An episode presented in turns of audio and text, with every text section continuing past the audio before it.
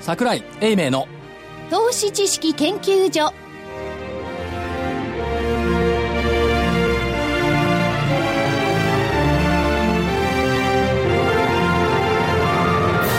皆さんこんにちは桜井英明ですこんにちは です。やってまいりました、い投資知識研究所男女隊そうですね。ということで、えー、ご収録は水曜日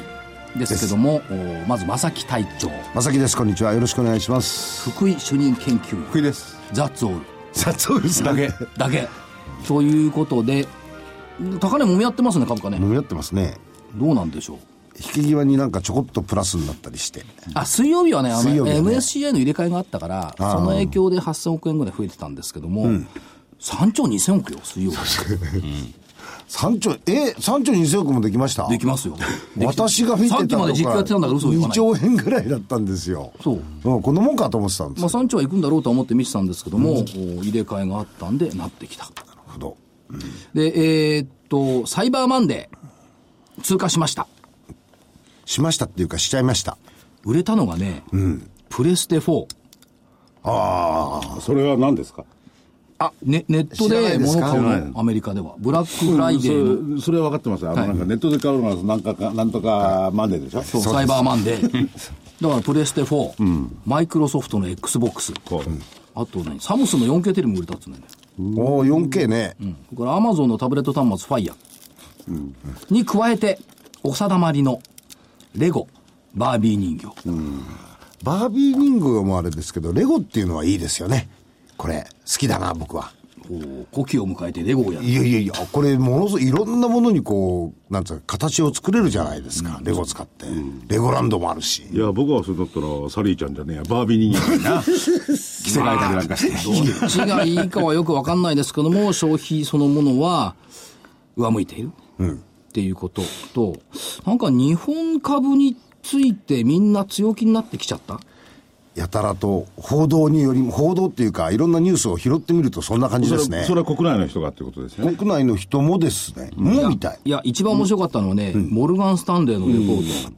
2017年は日本株の年だっつわけ。毎年言うのよね、年末になるとね。でも日本株って言われたの久しぶりじゃないうん、ただね、この言葉が好きだったな。はい。財政拡大、利益増大、そして、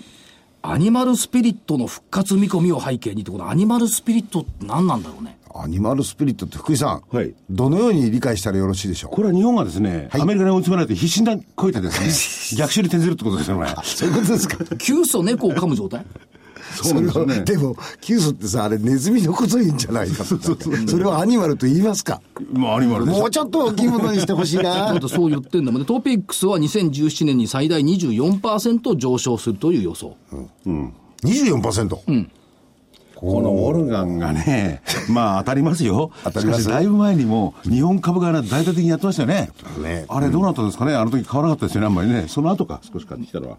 先物売ってんだよ。だけど、そのその方に売ってんだよ ね。これどういうことなのかよくわかんないんだけど、委託なんだろうね、事故じゃなくてね。多分。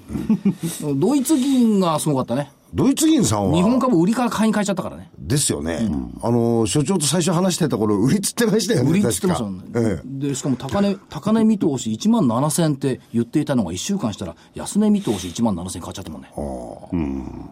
れは早い変わり身が早い方が株はいいんでしょうかどうなんでしょうかいや、あの、それ変わり身っていうんでしょうかね。代わりに。表現してんじゃ なくてなんでまあマーケット変わってるからいいんだ なろうんなか、なんか、なんかただ、動じてるだけなんじゃないですかね。あげくの果てに OECD まで見通し情報修正、情報なんですよね。で2017年来年のアメリカは2.3%成長だ、その心トランプが金使うだろうそれ。いやだってそう読めるんだもんそうしたら、モルガン・スタンレーさんとあんまり変わらないじゃないですか。で、日本は2017年1.0%成長。でも2018年は財政健全化に、を優先するから0.8%成長に減速するって誰が優先するんだっていうね。ねこれやっぱりね、OECD 財務省がたくさん言ってるからね、こういうこ言葉入れたんだろうね。でも2020年、まあ、森もありますけどね、あの、プライマリーバランスが引っかかってきますからね、金融はね。それはでかいですよね。だからもうさ、プライマリーバランスとかさ、ティア1とかティア2とかさ、やめたらどうよっていう。でも懐かしいことだな後でね、それね、しっぺ返し切りますからね、これちゃんとしとかないと。なんかあれが出てからね、銀行行ってつまんなくなってね。そう面白いそもそ も銀行セクターってさ、なんか面白いのがあるいえいえ面白くはないですけど、別に。でもあれ出てからさ、なんか萎縮しちゃっいたや、感じそがれよりすかる。ももっとマイナス金利ったら余計意識してるよ。はい。そのまあ内外の投資家がね、い、や日本でや株だって騒いでるわけですよ、はい、これそのまま売り抜いちゃっていいですかそこですね。なんでうんポイント。いや、皆さん、鵜呑みにするほど愚かじゃないでしょ。いやー愚かだったなつい11月の頭までまさかトランプが勝つと思ってなかったからね 愚かだったよな必要なことは、自分の頭で考える ことです。みんな人の頭の考えた結果しか見ないからさ。自分の頭で考えりゃいいと思うんですよね。自分の頭で考えてたら、トランプが勝つと思わなかったんですよ。すいません。あのね、世の中は、もうまともだ、まともだとみんなが信じてることがまともじゃないことが多いの。なるほど例えば FP の世界。はい。いい株を安く買って、長く持てば儲かるって言うじゃない。言いますね。安く買えるいやまあそれはそもそも株を安く買うという行為自体がい、やだからこれから株価が3万円ぐらいになってごらんなさい、今も安いかもしれないいうことねになりますよね誰もわかんないですけど、いやだからこれが金貨玉状のように言われるわけよ、ね、いい株を安く買って長く持つ、長く持てるいやおうなく ね、持たざるを得ないことあるよ、長く持つ人いないよ、ね、いやおなく20年間持ってきた人もいますからね、いますよ。だそれが正しい投資の方法だって FP さんたち言うわけよ、言いますね。正しいのいいやただできる実現できるだのから、いや、言葉は正しいかもしれない。 実現できるかできないかにクッションマークだはつく。だからいや世のだか中らそれがい大前提が右肩上がりならその通りなんですよ、右肩上がりにクエスチョンマークがついてるわけでしょ今、分かんないよなね今じゃないの25年もついて る自分のついちゃったなずっと違ういいい株をって、いい株ってどれだっていうのがまだわかんないんですよ。でも必ず教科書の頭に出てくるよいい株を安く買って長く持つそうその教科書破いた方がいいんじゃないですか、それがまた売れる んだね。不思議だよね、で。もっと面白かったのは、さらに、あ、これはね、覚えておいた方がいい。えっ、と、今年6月24日に、一応日経平均は底を打ちました。はい。えー、1万5000割れ、で、去年の年末、1万9000、これ33円から、今年の6月24日までの騰落率を見ると、これね、妙に面白い結果が出るんだよ。良かった5業種。はい。食品、情報通信、水産、パルプ、建設。よかったね。ね。6月24日までよ。ダメだったのは、だったのはえーっとね、銀行、ああ。保険、証券、工業、輸送用機器、工業ってどっちの工業金編の工業あ、。金編のね。うん。だからこれがワースト5。はい。で、これ前半戦のこ。れも納得だね。納得でしょ納得そうそう、事実だもん、これ。解釈入ってるの、事実。納得納得。事実だからさ。ところが、6月24日から11月25日の騰落率を見てみると、上がった業種トップ5、1位、保険、おおその他製品が2位。まあ、これは任天堂が随分寄与してると思うね。3位、証券。4位、非鉄。5位、ゴム。で、保険の上昇率50.8%。ー。50%超え。はい。その他製品、任天堂のところは42%。すごいね証券、ダメだダメだと言われていた証券が39%。はい。非鉄が38。所長、はい。前期良かった。全般良かった食品はどこ行きました食品ですかは聞い。きたい聞きたい。ワースト5の5番目。はい。トップ、空運。それでもね、ワースト5なんだけど、空運がプラスの9.1。もまあ、あ、違う違う、ごめんなさい。ワースト5の一番悪いの、食品が。プラスの2.9。う、一番悪いの、うん。マイナス9。そりあじゃそうであしょ負けはいないんだ。それだってさ、6月25日の1万5000円割れからそりゃそうさです、よだからマイナスはいないんだけど、でも一番上がんなかったのは食料品。2.9。次は医薬品3.5。まさきさんの大好きなさ、いつも言うじゃん、医薬品と食品。大好き。この半年これが一番ダメなの。うん、いいよ、この半年負けたって。で全般勝ったもん。で、水産、情報通信、空運が、空運が9.1%。つまり、前半戦ダメだった保険証券っつうのは、上位、ベスト3に入っちゃったので、良かった食品とかはもうワーストに入っちゃってる情報通信も。極端だけど、伸びが小さかったってことだね。つまり伸、びがね。そうそう、まあ、あの、下がっちゃいないんだけど、伸びる伸びしろが小さかったってことだ。ということは、はい輪廻転生だから、もう一つ加えりゃいいんだよね。上がったやつを売って下がったやつを買う。ですよね。じゃあその下がったやつは必ず上がってくる保証はないね。だからそういうことを言ったら、それ大前提なんだからさ。だからなんなのあともう一つは、そんなこと言ったら株やんない方がいいじゃあん。ともう一つは、GPF だ、日銀だはね、この辺は買ってくるはずなんですよね。 GPF?GPF 買ってますよ。持ってる株トップ、トヨタ。2位、三菱 UFJ、はい3位 NTT、はい4位ホンダ、はい5位 KDDI、6位 JT、7位三井住友、でソフトバンク、みずほ、ドコモ、へったくそだよね、これ。うん、でもでも当たり障りないじゃないですか UFJ の方がいいじゃないですか、このところ。でもね、金額的にはね、トヨタ一番持ってんだね。1兆1400飛び4億円。お随分持ってますね。三菱 UFJ 半分だもんね、6164億円。下手だなって思いませんこれ。これじゃ儲かんないよ、我々の年金。一番当たり障りないじゃないですか。この 辺のとこ買っことけば。これさ、だからさ、思わない GPF の運用してるファンドマネージャーってさ、このポートフォリオでよく高級を取るよね。そこですよね。 2000万だか3000万だかもらって一応、表面上で。まあ安いですけどね、普通のところに比べると当たり前だと思うね。このポートフォリオ組むんだ。誰でも組めんじゃん。これだと AI にやらした方がよっぽどいいと思う。いや、確かに、ポリもっと すごい。 AI の方がいいかもしれない。で、もう一つね、はい最近、今週目についたこと。はい朝起きて日経新聞眺めて目が点になった。スクランブルっていうコラムがあってさ、川崎さんだよ、書いてたの、確か。アナリスト不在の不幸っていうのがあるの。アナリストが業績予想を情報修正した銘柄を買って、下方したしゅ下方修正した銘柄を売った場合、リターンは急激に悪化した。おう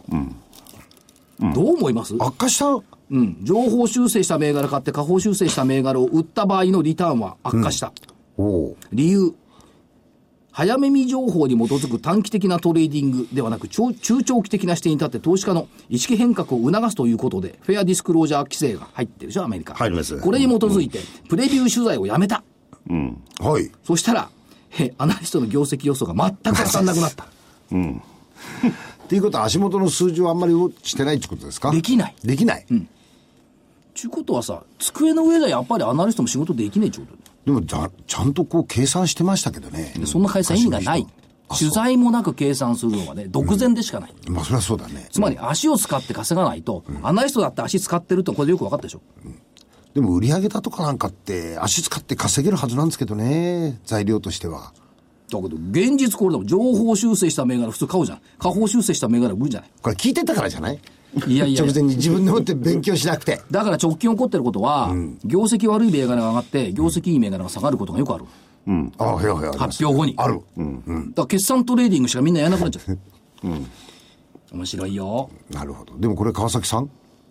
なんか書いてたかな。確か。で、同じ日にね、中日ドラゴンズの山本昌ピッチャーが書いてたの。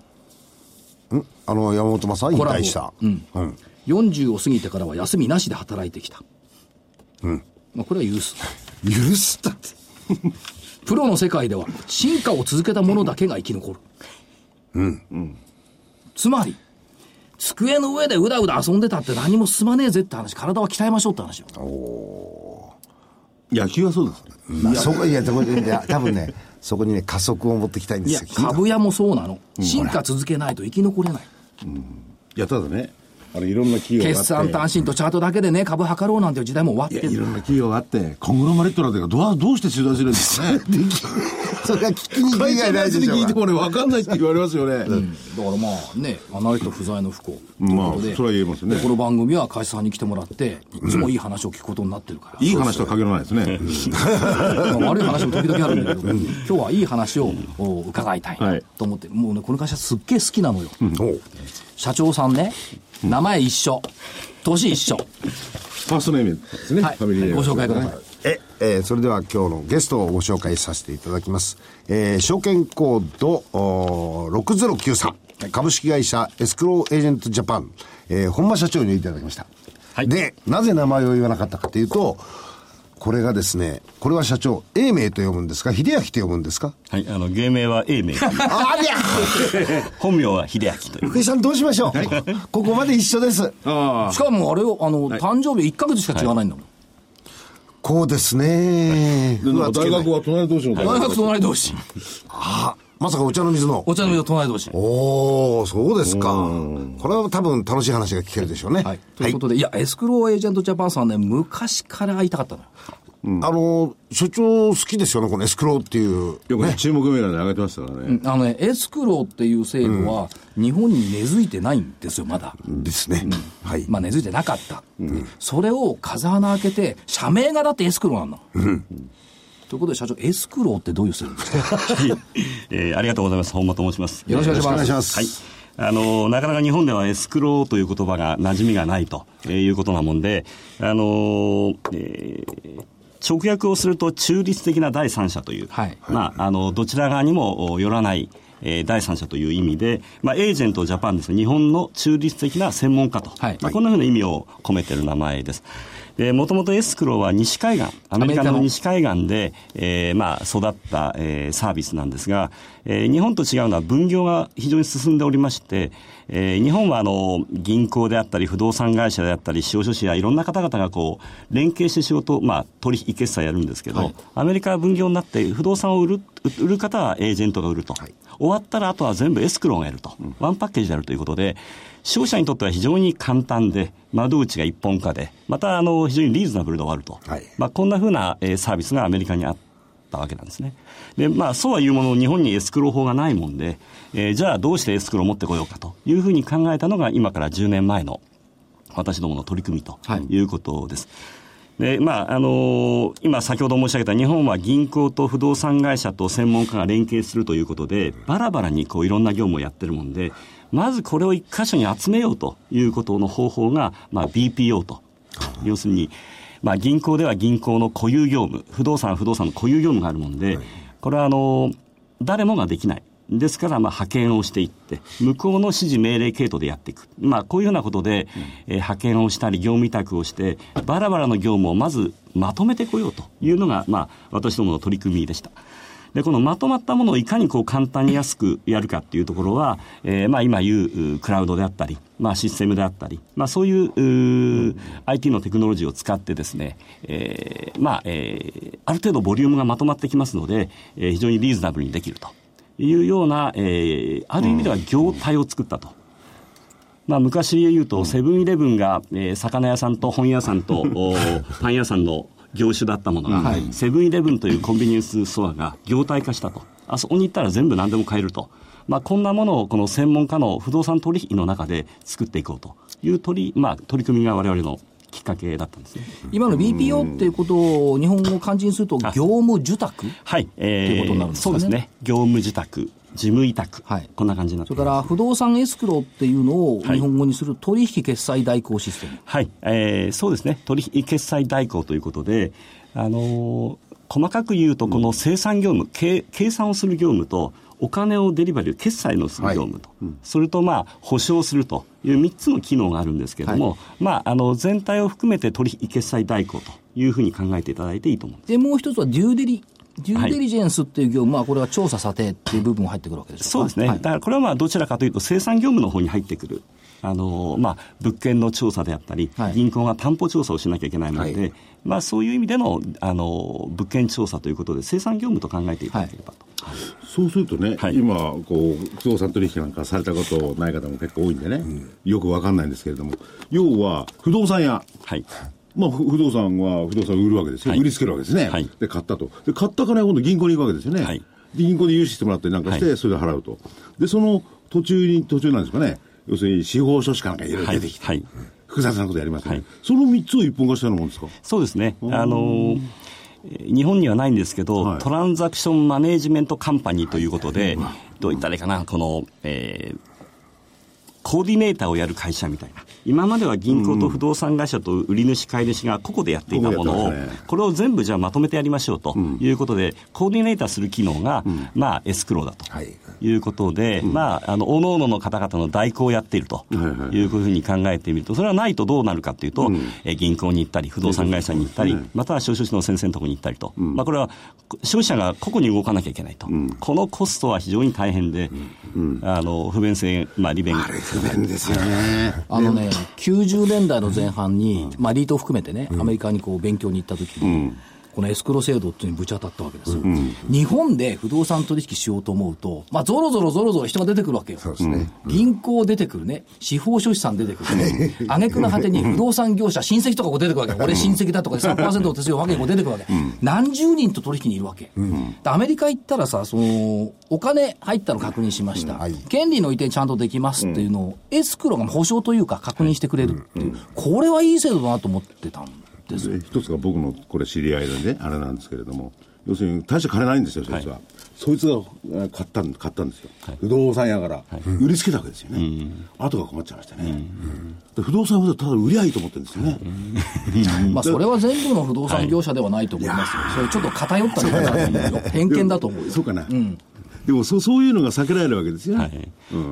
あの、もともとが私があの大学を出て自分で事務所を開いて、はいちょうど今今年で36年目になるんですけど、まあ、土地家屋調査士とか、司法書士とか、不動産鑑定士とか、そういう総合事務所をまあやってたというのが私の前歴で、まあ、あの専門家の業務がもっと消費者にとってこう優しくあるべきだというところで、ワンストップで、ワンフロアの事務所を作 って、ワンストップでやろうなんていうのが、私の、えー25年間のあくあの苦闘の段階で、でこれをやはりあの専門家ってこのジェラシック・パークのように、まあ、皆さんこう、俺が俺がっていう方なも んで、これは業態にしなきゃいかんなと、はい要するにあの人ではなくてあの、サービスに変えなきゃいけないということで、10年前に。ちょうど小売業を勉強に行った時に、まあ、セブンイレブンだったり、ニトリさんだったり、ああいった、あの方々を教えた渥美俊一郎さんという、まあ、先生の小売業の勉強の、まあ、そのお弟子さんのお勉強会に行ってですね、学んでアメリカに行けということで、10年前にまあアメリカに行って、そしてスクローに出会ったと、でこれをやろうと言ったのがまあきっかけだったんですけど、もともと専門家の業務をもっとこう優しくはいやりたいというところが、まあ、根っこであったと。はいということで、将来像としては、はいまあ、今、足元業績好調なんですけども、将来像としては、やっぱりこれ、簡素化する、あるいはその IT 化するっていうところを目指しているというふうに考えていいんですかそうですね、あの米国のエスクロー、何が違うかというと、まず、うー先ほど言ったあの時間的な、今、日本では会わなきゃいけない、これもあの365日24時間、えーまあ、スマートフォンで決済ができるようなことができないかというような、会わないで非対面でできないかっていう取り組みであったり。あの、お金が今は手付金って不動産会社の方々に払ってるんですけど、世界から見るとクレイジーなことで、これはやっぱり、あの、使い込まれたり、いろんなことがあり得るもんで、やはり、えー第三者の信託の口座にやっぱり預けるというのは、まあ、本来通常なんですね。そういうお金のデリバリーを、えーやはり、えー、請け負っていくと。いうような業務っていうのは、やはりこれから、えー中古住宅が増えていく段階では、非常にに、まあ、ニーズが高まってくるだろうと。で、将来的には例えば遠隔地非対面取引、はいっていうのも当然視野に入ってると思うんですよね、それから相続おまとめパックなんかも入ってくるんですよ、それからこれもいいと思うんですよ、不動産オークションエスクロー、はい。からね、重要なのはね、そのね、手付金保全サービス、取引保証サービそうなス。んだよあれ金渡すぎたみたいですよね、ということで、やっぱり社長、未来像のビジネスモデルは完全に明確って考えていいですかえーまああのーこの3期、あの中期の中では、まず機能を作っていこうと、信託って言ったら、どうやったら安く提供できるかと、はい今の信託って高いんですね高いですねどうやったら安く提供できるかとか、また非対面になるときにどうやって会わずに、えー取引をするかと、これは V キューブさんのテレビ会議であったり、はいまた NTT さんとやってるほあのマイナンバーの本人確認であったり、まあ、いろんなこう機能を今作ってるんですねでこの機能ができた段階でパッケージ化しようというのが、えーまあ、実は2018年の,、はいのまあえーからがえー本来の成長スタートだと。成長ステージスタートってとこですね、これはまあちょうど中古住宅の流通っていうのが、やっぱりひ基本的な後押し、また相続なもんですけど、これが大体まあ2018年、20年ぐらいからがはいピークになってくるもんで、あまり急がずに、ここまでにきちんとしたあの機能とパッケージを作っていこうと。で、これをまあ、あの、最終的な成長ステージは全国にまあ展開していこうと。こんなふうに今考えているあそれでねそもそもまたあの質問に戻ったんですけれども、要するに不動産業、はいそれからまあ銀行お司法書士とかねそういう法律的な面のい一括してやるわけですよねその不動産業、はいそれ物件をどうしてるんですかご自身のところでそれをや別にこ物件を売るわけじゃない、いやこれ物件がはい。不動産業者と買い主の取引を仲介するから別に不動産を売ってるわけじゃないからね誤解誤解しないでねうだからそれはちょっと意味がよよくちょっとわかんない。僕らはだから事務屋なもんで、えー不動産、本来、じゃああの、日本でいうエスクロは誰がやってるかというと、不動産の管理部門がやってるんです、不動産会社がやってるんですね、それが自分たちでやるよりも、我々のような CPU じゃない、機能を使ってやろうということ、あくまでも黒子なんですね、表に出てこないんですよ。だから我々はネット銀行だったり、ネット系の金融機関の裏舞台を支えてるというね、実物を動かすっていうことじゃないももんう売ねったり買ったりするわけじゃないの、中立的な専門家として不動産取引の決済を担う専門家、だから事務屋だと考えてもらうと、マスクに不動産の時は、まさにねうん社名になってるエージェントですよね。うん決済これエーがジェねントですか不ね。動産を売ったり買ったりしてると思うと全く会社は理解してないってことなんですうん、だからちょっと意味ピンとこないんですよね。まあ、あの物件の調査をしたり、あの重要事項説明書が間違いなく書かれているかどうか、お金がちゃんと売り主の方に行ってるかどうか、登記が終わってるかどうか、こういったものをすべてまとめて、えーチェックをしたり、保証しているという会社が、第三者として第三者としてで、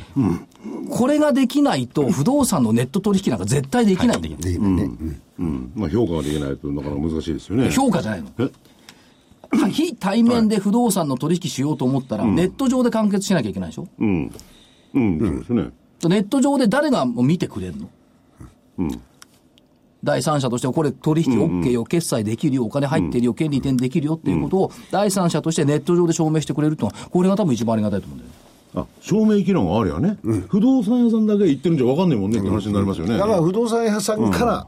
あるものが、これを本当に、あの売ったり買ったりすることが、いできるかできない可能かどうかか、ですねそういうことですよね。や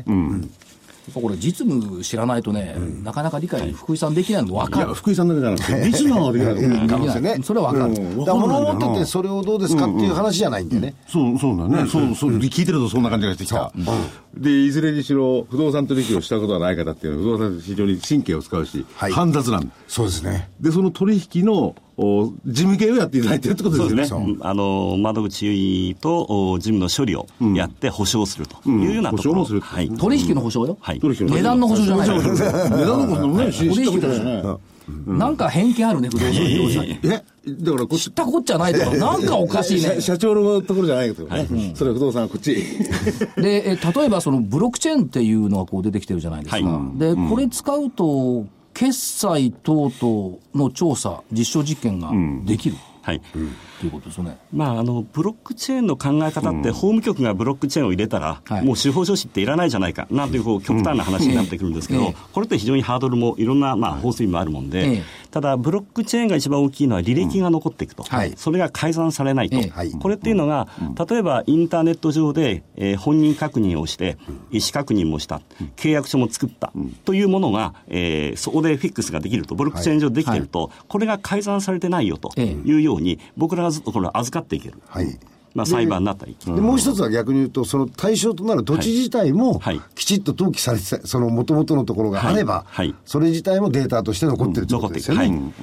あの法務局がやはりあるもんで、登記自体の信頼性って、皆さん、まあ、法務局に登記があれば問題ないよと言うんですけど、はい本当はあの取引には測量図もあれば、あのインスペクションのおデータもあれば、いろんなものがあるんですけど、こ公れが開確認もしなくちゃいけない。データベースになってないもんで、もうとにかくバラバラになってるもんで、こ国民は買うことにもう一回また測量をやったり、また何度も何度もやってるもんで、こういうものをきちんと履歴を貯めていこうとはいいうようなことができていくんですね、ブロックチェーンを使うことによって。法務局行ってさ、昔の構図かなんか出すとさ、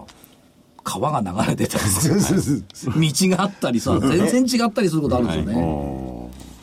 で、えーまあこれは、だブロックチェーンで、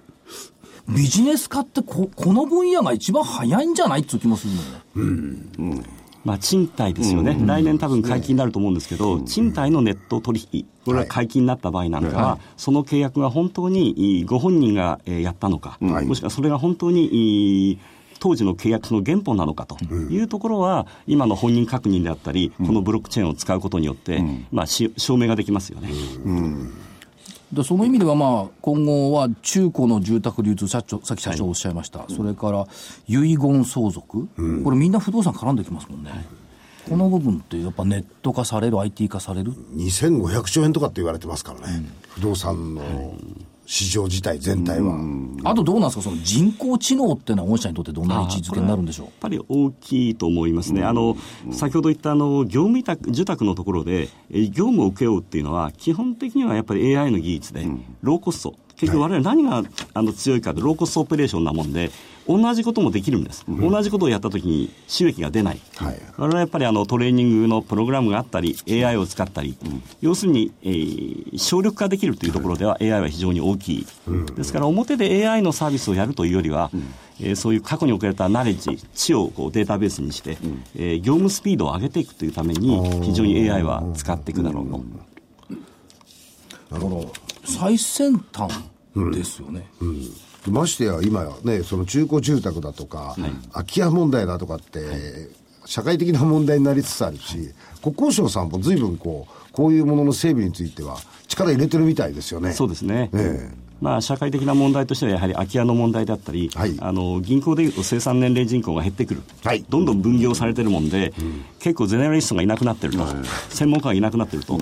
まあ、あの消費税が上がっていく問題があるもんで、内製化しようか。外部に出すかっていうこの迷いはあるんですけれども、まあ、人がいないという意味では、えーそういう、えー少子高齢化の問題であったり、または、えー中古がこれから、えー50万個が3倍ぐらいになっていこうと、まあ、2倍、3倍にしていこうというふうな国の政策の中の後押しはあると。とまあ、あと相続ですねですねはい、この3つは非常にこう、えー明確に数量が伸びていく分野だと、はいいやいずれですよ、自宅にいながら相続関連手続きが簡単に、はい安価にできるサービスが出てくるんじゃないか、っていうのを目指してるんですよね、はい、これはあの日本 ATM 様と IR をしあの PR をしましたけど ATM 様がある今銀行の手続きという窓口があるんですけど、そこにあの東京駅にあるんですがねここに行っていただけると全部の手続きがもう終わってしまうと、だから消費者の方は東京駅のその日本 ATM さんの相談の窓口に銀行の窓口に行っていただければ全部終わるというようなとにかく窓口一本化が大事だとでバックはとにかく連携していこうということなもんで、ここはおそらくあの消費者にとっては非常に便利な、はいまあ、保険の窓口みたいなイメージで、そこに行ったら全部の手続きが終わっていくと、時間も節約できるし、コストも節約できるし、何よりかにより、面倒くささがない。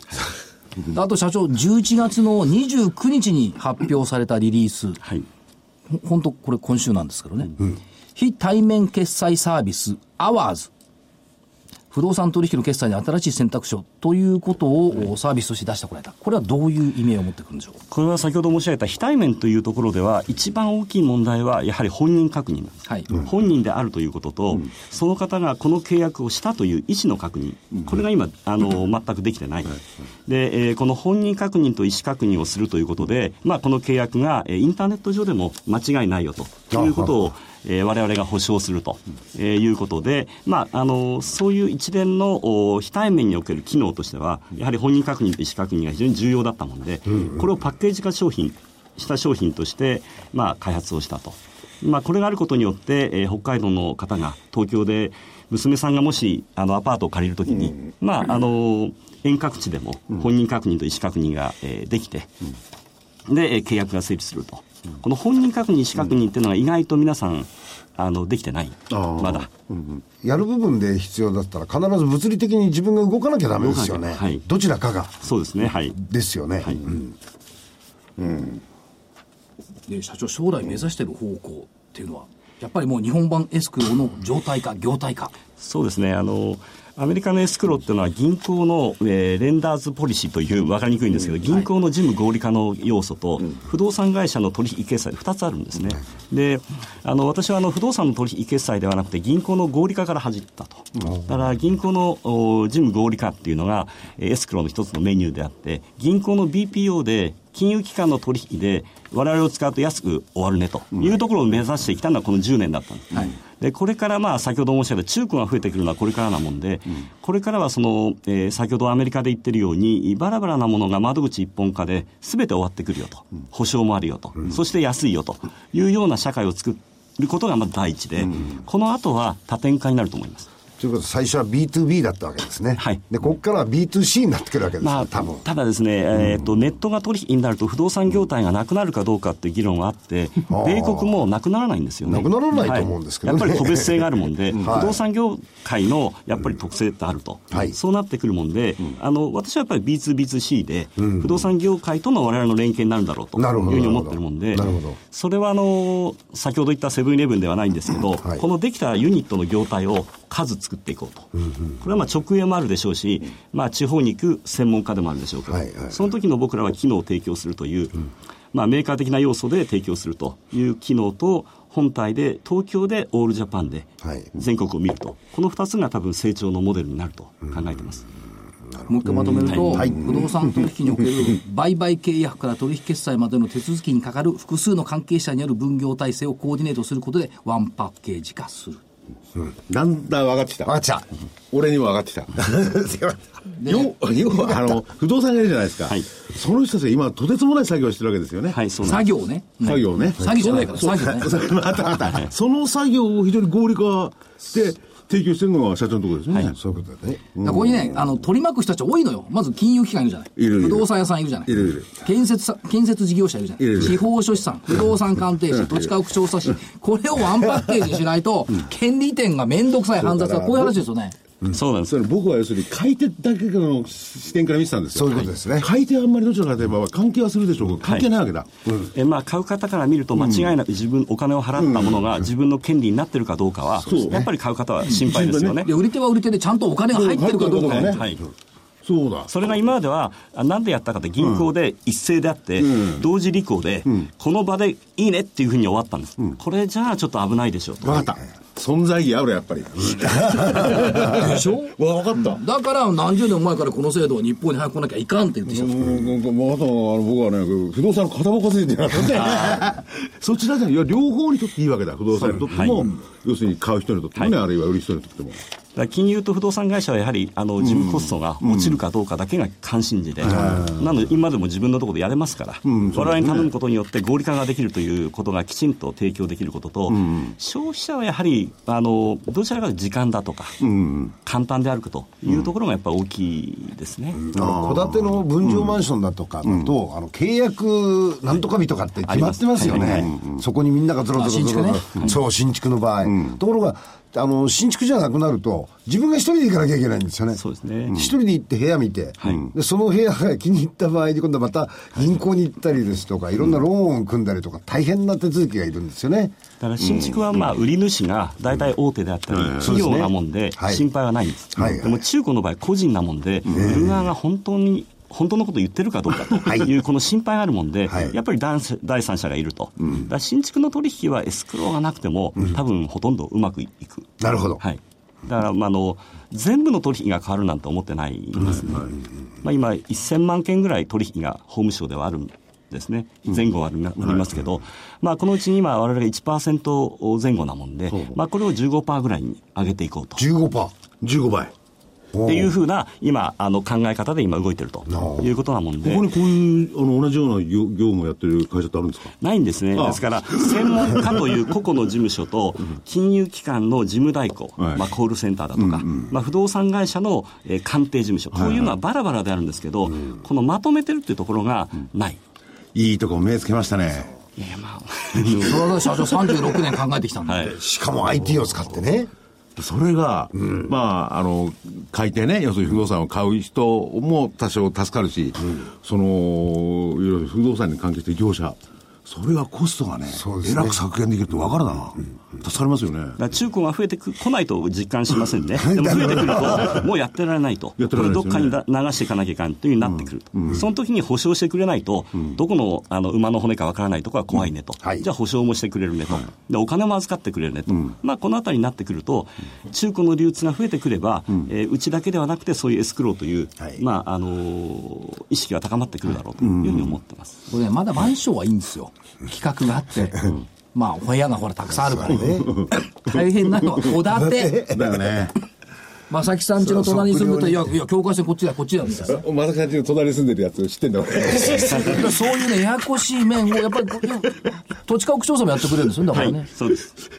で、いずれね、中古マンションが、新築分譲マンションの数を取引件数、今年ひょっとすると抜くんですよね。ね都内はもう抜きますね。はいはいという時代になってくると、ますますその重要性、その IT 化だけじゃなくてねああ、実務的に重要性は高まってくそうるですね。 実務的な重要性ってやっぱりそのあの評価とか保証とかねそういう第三者の目を持ってるってことですよねそうですね、これは、まあ、あのアンダーライターで、まあ、あの大手の、はいえー損害保険会社が僕らの再保険をしてますので、うちが保証するっていうんではなくて、バックにはあの火災保険会社があると。いいとこを目につけましたね、やっぱりね。まあ、あの海外海外のエスクローも、まあ、何が大事かというと、ファーストチップベターで、早く安く簡単と、これ以外ないんだと、安全を言うなということで、やっぱり我々も安い、まあ、あの安さであったり、簡単であったり、速さという、まあ、このあたりが一番大きい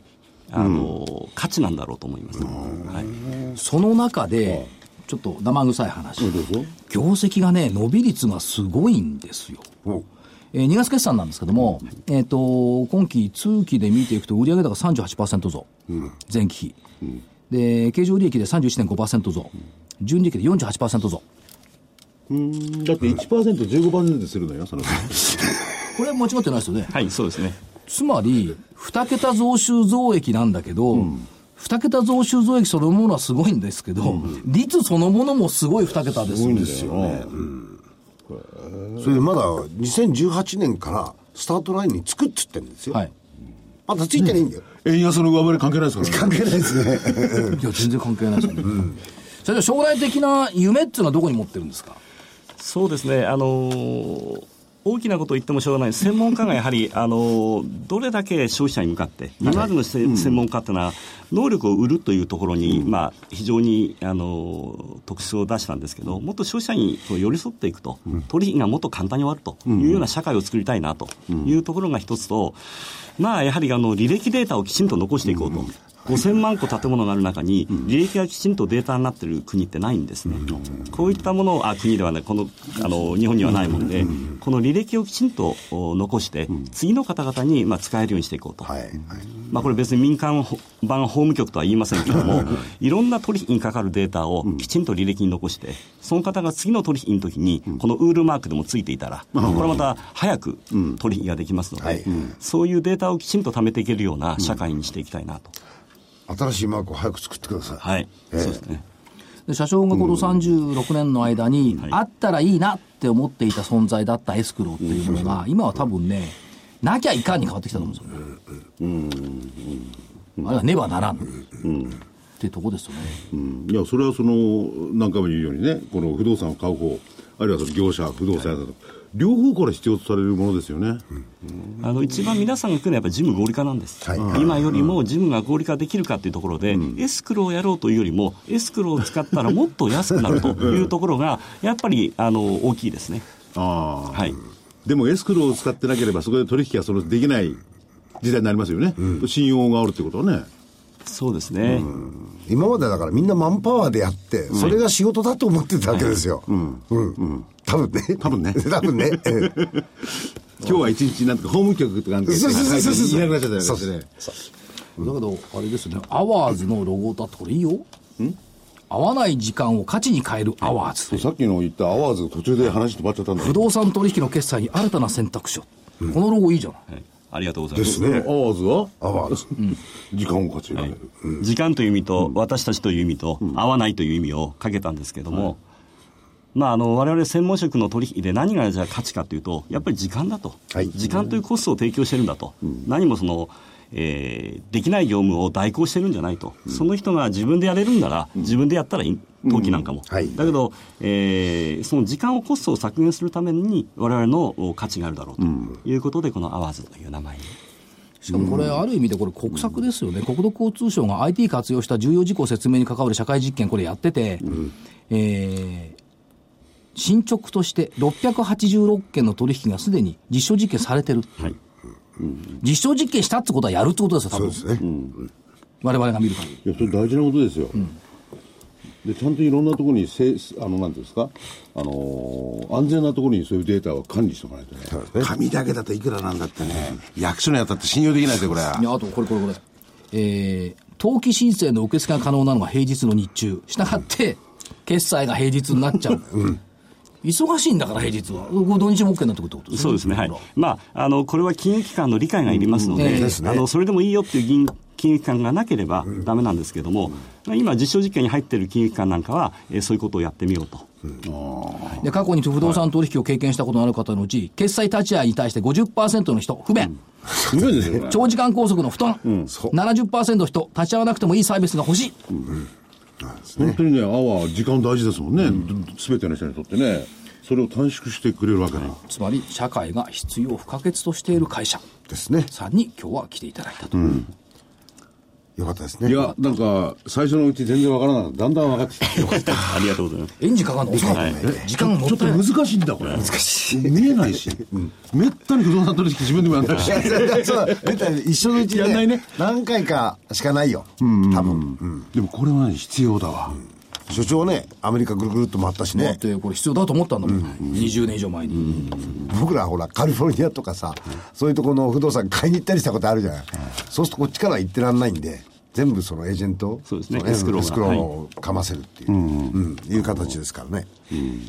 ということで、本当にありがとう。今後のご活躍をお祈りしておりあますり。がとうございます。頑張ります。どうもよろしく。頑張ってくださいありがとうございましたども今日はありがとうございまありがとうございまし。したた。えー、あと3分、えー来週、じゃあもう見通しだけいきますね。見通しの前にお宣伝をいしや、ていいんで見すよ通し、あの、安値1万ギリギリや8000な飛び飛び7、上限1万8951、はい大破壊高値一緒、はい、一緒。はい。宣伝。宣伝お願いしまお知らす。せって言いますね、お知らせですだ。って宣伝じゃん、これ。お知らせです。だって60秒生読み CM って書いてあるよどうぞ。えーと、無料セミナーのご案内ということで、12月7日水曜日、8日木曜日、東京渋谷で、そして12月3日土曜日と8日木曜日、横浜元町で、それぞれ少人数制無料セミナーを開発開催しますと。えー中身としては、一口100万円単位で良質な物件を所有できる運用資産としてだけでなく、贈与相続資産としても注目されるインテリックスの不動産小口化商品の活用法を分かりやすくレクチャーします。えー講師はあ税理士法人のお深城お会計事務所の税理士さん。えー12月3日、これ横浜ですか、日本 IFA 協会副理事長、正木昭夫さんとこの正木正木さんそうですが登壇されます。えー12月7日はザ・マネー火曜パーソナリティ桜井英明さん、私があー登場する予定です。えー各セミナー先着15名の完全予約制ということで、これ、お申し込みは今すぐ。えーザ・マネー番組サイト右のお私の写真のところにアセットシェアリングというバナーがありますんで、えーこちらを押していただくか、えーフリーダイヤル0120-778940。0120-778940インテリックスまで、えーお電話いただければよくできまよくできました。 60秒生読み CM でございました、はい。これね、はい先月からこれセミナーやってるんですけど、はい、いい来てますこれね、相続とか贈与とか書いてあるじゃない。はい若い人が多いな、意外と。ですね。来る人が。それ受ける方ですか受けるじゃない、投資。あ、運用の方に。運用の方ですか、これは意外でしたね。ですね。運用資産としてだけでなくなんだけどむしろ運用資産として来られてる方がこ多れいね、えっ、と、投資家商品で、手取り利回りで今3.6ぐらいでしたっけ、とね、これはいいなっていう、投感資じ用でとすよねして考えてる人が結構いたのが意外でしたね。でしたね。若い人若い人。しっかりしてやんないや、女性もちゃんといるんですよ。でね、またね、今ワンルーム買うとね、1500万とか2000万とかするのよ。これって500万以上100万単位だから、6、700万で買えるわけ。ああはいはいそう、運用という意味からいくとね、2000万はないけど、5、600万あるよねっていう層がやっぱ結構いるみたいでな。場所もいいとこが多いんでしょこれこれ横浜元町だもん。その前にあったとこだ、原宿から。原だ宿とね。ね、ここ場所もいいですよね。からまあ、小規模タクシーとか使ってね、その相続どうとってあるんですけど、純然と純投資で考える人が多いということが意外だ った。でもそういう方たちにとってこうシステムとかねいろいろ必要ですもんね、あの、あの年齢で、このくらいのお金持ってたらいいなって羨ましかった。だから、いずれそんな目で見ないね、これもあれよ、あの、所有権移転をね、あの、エスクローエージェントさんにやってもらうとね、そうですよね便利よ。便利ですね。ただこれ新築ですか簡単です。あはい。多分それは塩州市の方がやってくれると思います。そうですねはい煩わしくないですはいだからネットセミナー見て、ネット契約して、ネットで権利店できたら、ですね。正木さんとあんなことすんもん。ああそうかでも本間社長いいですね、全部自分のところで取ろうって今度はないですいねえいえ、ないです。だから、まあだなプラットフォームではないです。人間性が変わるなええだからやっ ぱね、秀明さんというお名前の方はいい人が多い。かもしれないですね。はいということで、今日は本当にありがとうございまあしりがとうたござい。ましたありがとうございました失礼しますありがとうございました。